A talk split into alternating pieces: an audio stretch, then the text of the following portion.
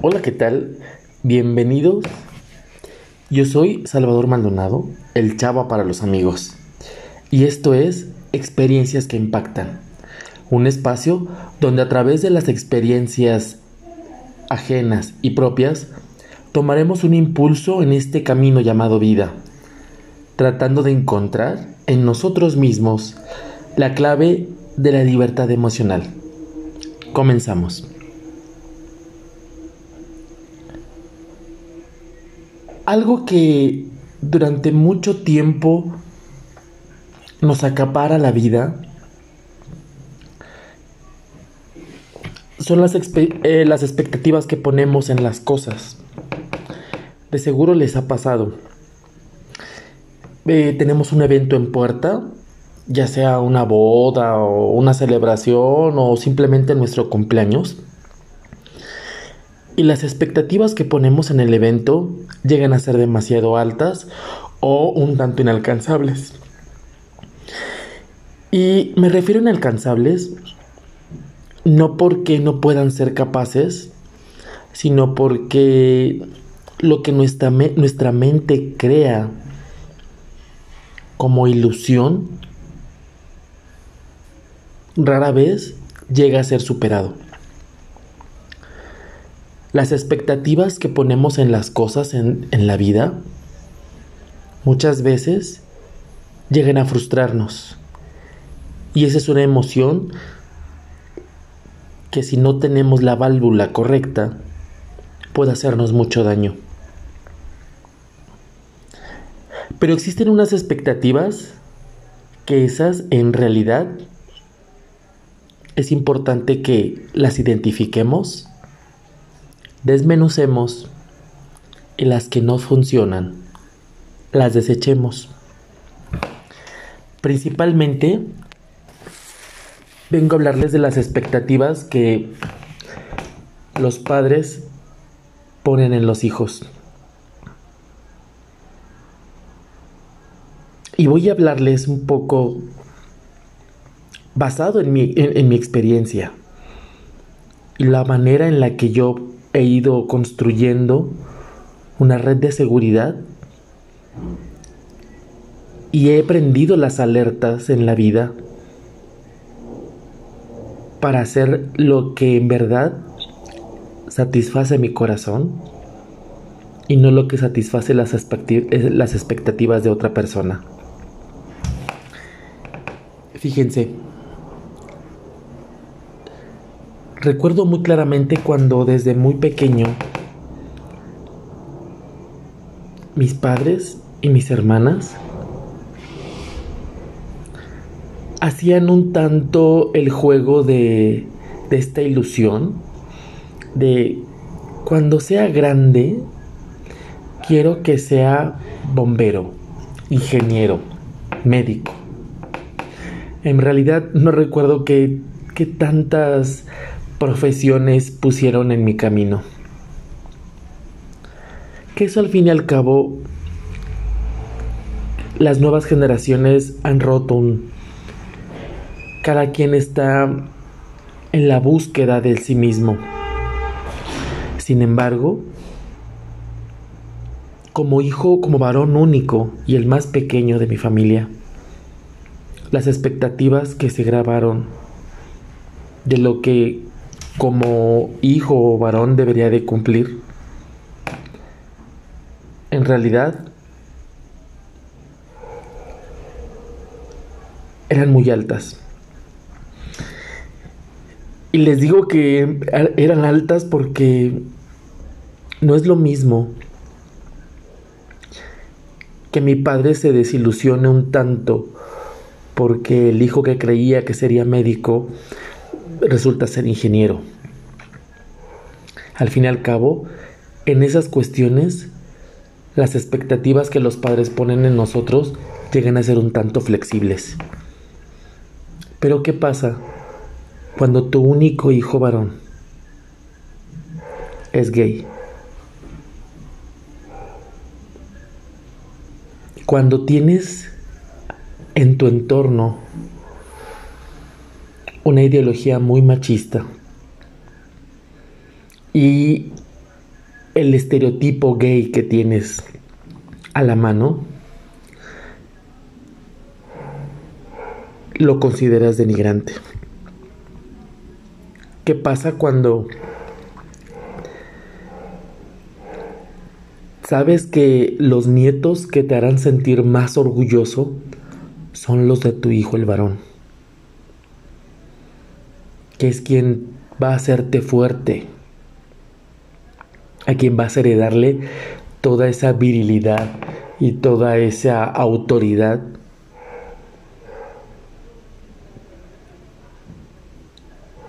que quieres proyectar. Desde muy pequeño me di cuenta qué pasaba con mi sexualidad. Recuerdo no tan vagamente como a los tres años o cuatro de edad estuve jugando con los vestidos de primera comunión de mis hermanas. Y recuerdo también muy claramente cuando mi madre se dio cuenta, me dijo, no le digas a tu papá. Desde ahí entendí que algo que yo hacía por instinto, que era en realidad un juego que solamente me llamaba la atención, que no tenía ningún objetivo malo, ofensivo, denigrante, ni mucho menos. Era algo que me llamaba la atención. Fue en ese momento cuando entendí que debería tener cuidado con las cosas. Porque la gente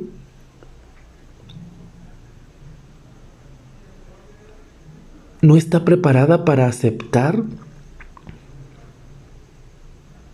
tal cual somos los demás de alguna manera generamos unas expectativas tan grandes en las vidas de las personas. En las vidas, en las situaciones, en los momentos, en, en tanto. Y no dejamos que la vida en verdad nos sorprenda. Seguí creciendo y sabía perfectamente las cosas que mi familia no vería bien sabía perfectamente que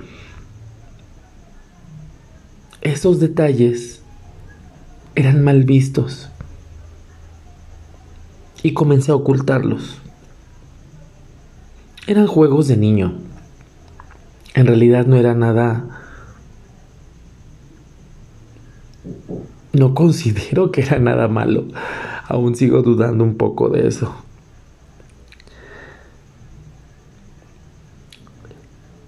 tratando de encontrar esta necesidad de, de aceptación, fui creciendo, ocultando esta, este gusto por las cosas finas, por las cosas delicadas que de alguna manera nos han inculcado, lo bueno que cada vez ya menos, pero nos, nos han inculcado que, que son exclusivas de las mujeres.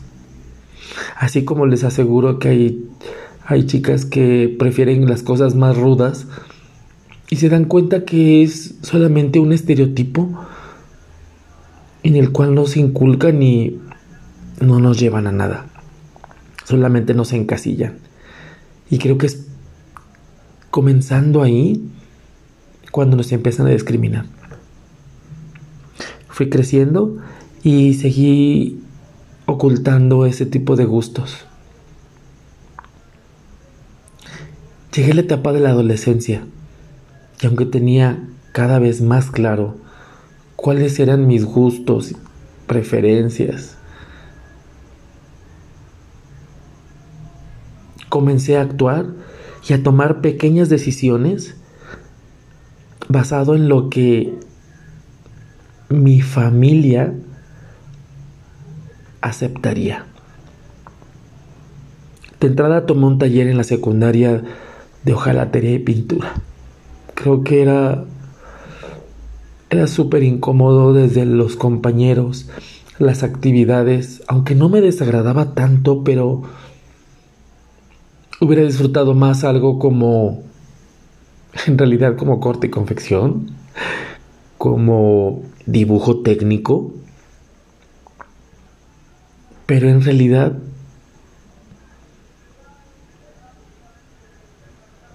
estaba buscando la aceptación de mi familia. Me sentía totalmente observado y tenía que estar cuidando cada uno de los detalles porque no era posible que yo, el único hijo varón, tuviera gustos femeninos o se fuera a ir de lado, como muchas veces escuché. De mi madre también escuché, quita eso de la televisión, no soporto verlo. Burlonamente por dentro pensé, si supieras. Pero bien que lo sabían mis padres.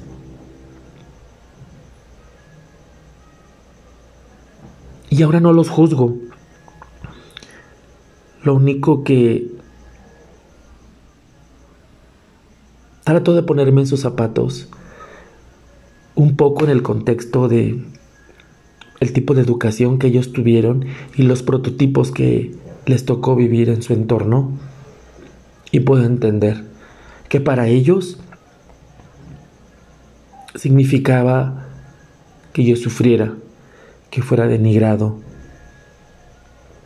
que fuera aislado, tal vez maltratado. Y nadie quiere que sus hijos sufran. Todos queremos que los nuestros estén bien. Por desgracia en ese entonces ni ellos podían entenderme, ni yo podía entenderlos. Y comencé una una gran serie de decisiones erróneas en las que era era una estira y afloje con respecto a lo que yo quería y que me hacía feliz y me daba ilusión y lo que creía que debería de hacer. Y así cometí demasiados errores.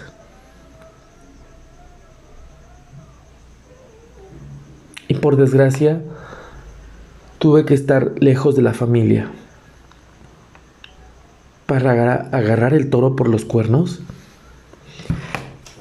y comenzar a hacer lo que mi corazón pedía. Cuando esas cosas suceden, es muy gratificante cualquier mínimo paso.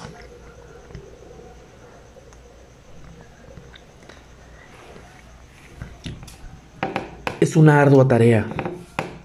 Es una ardua tarea el hecho de comenzar a escuchar el cuerpo, escuchar nuestro corazón y saber que esos pequeños pasos que vamos dando, que parece mentira, pero en realidad son muy difíciles desde tomar la decisión y saber que vas a enfrentarte con la gente que amas y vas a ser juzgado, chantajeado.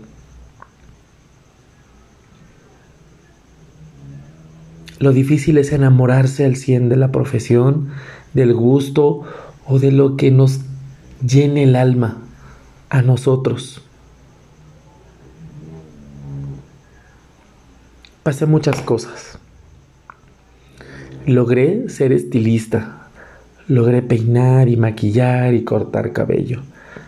Créanme, era algo que me llamaba mucho la atención y siempre me gustó. Luché mucho contra el estigma de las expectativas que mis padres tenían en mí. Expectativas que no solamente cargaron en mí mis padres, sino también mis hermanas, y la sociedad que en aquel entonces era un mundo muy cerrado, mi medio social.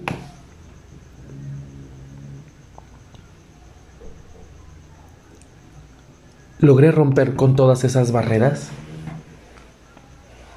y comencé a escuchar mi cuerpo. Sí, Parece que no, pero escuchar el cuerpo es algo en verdad un arte.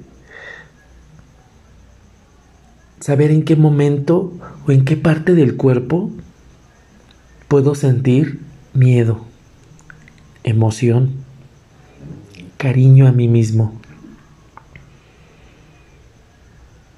Esas famosas mariposas en el estómago de cuando nos enamoramos,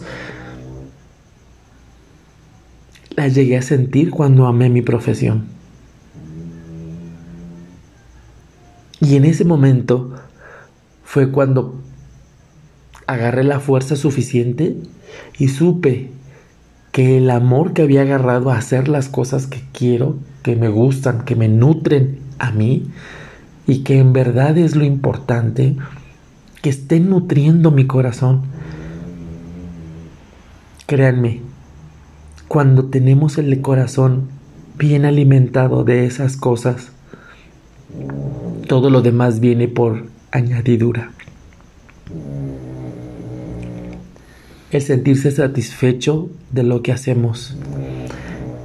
La verdadera competencia está en nosotros mismos.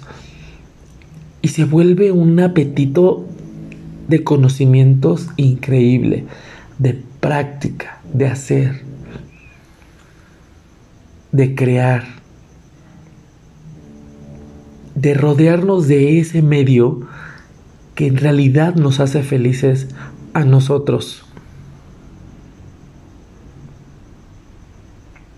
Y es una lucha interna muy fuerte, muy pesada. ¿Cuántas veces estamos haciendo algo, lo que sea, o poniéndonos alguna prenda, o yendo a visitar a algún familiar, o simplemente nos damos cuenta que hemos tomado grandes decisiones basados en las expectativas o en los comentarios de otros? Nadie nos enseña a escuchar al cuerpo. Y cuando aprendemos a escucharlo, nos damos cuenta de las grandes señales que siempre nos ha enviado.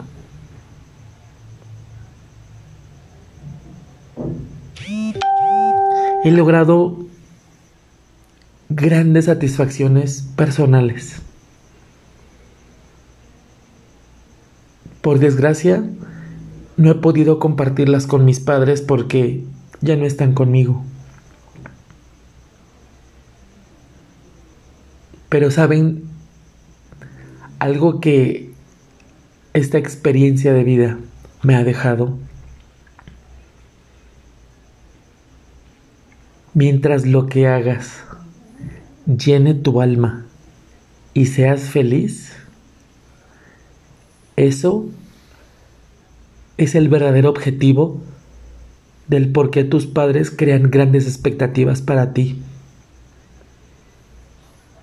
Porque ven que eso puede hacerte feliz.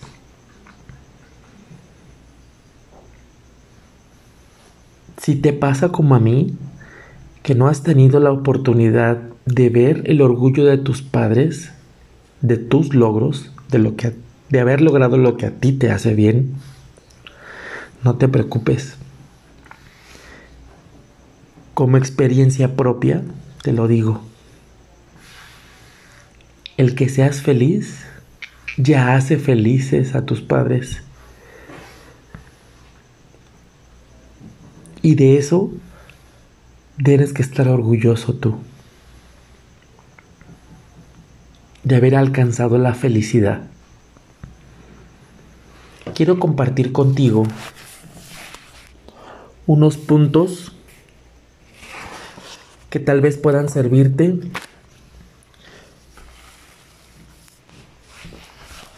si esta experiencia te ha hecho ruido o te sientes identificado con ella. Número uno. Detente. Cada que vayas a tomar alguna decisión, detente un momento. Es solamente regálate, cuando mucho, 10 minutos. Analiza si esa decisión que vas a tomar, por mínima que sea, te hace vibrar el alma. ¿En qué parte del cuerpo sientes la emoción del resultado de esa decisión? Así sea una decisión como la compra de alguna prenda o una decisión más grande como el casarte o comprar un, una casa, un departamento. Detente un poco. Va a llenar tres expectativas tuyas, sin titubear. Número dos. No luches contra las expectativas de los demás. Si sales a la calle con un suéter porque tienes frío, nadie más va a experimentar tu frío. Si ellos sienten calor, es el calor de ellos. Tu frío es tuyo. No luches contra las personas cuando aportan su punto de vista con respecto a alguna decisión. No pelees con eso. Escucha el comentario, escucha el punto y recuerda nuevamente que de tu decisión te hace vibrar alto, feliz. Y de esa manera seguirás firme con la decisión que a ti te llena.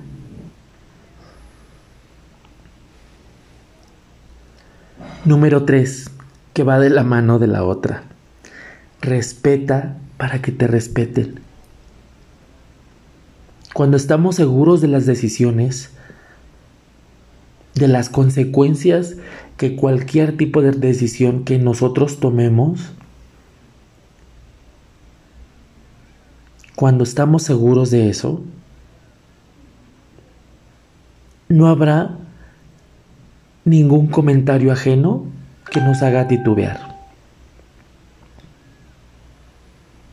Escucha, reafirma tu emoción.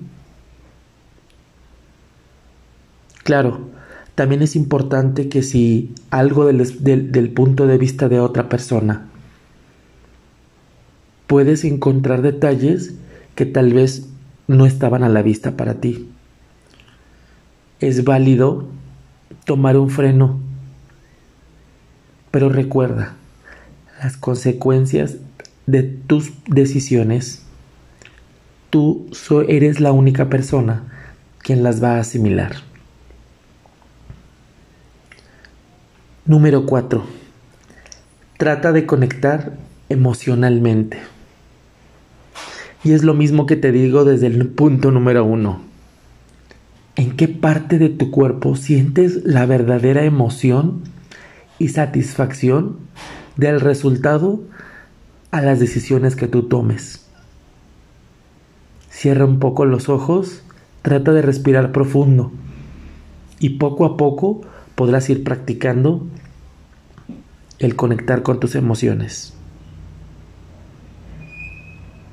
Número 5. Ten en cuenta que siempre dudarás. Pero de la misma forma, tomando en cuenta tus emociones y haciéndote responsable, podrás salir adelante y abrazar esta decisión.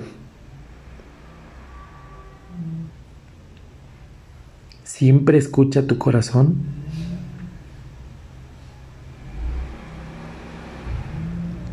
Mira para adelante y vivirás muy feliz y pleno. Muchas gracias por escucharme.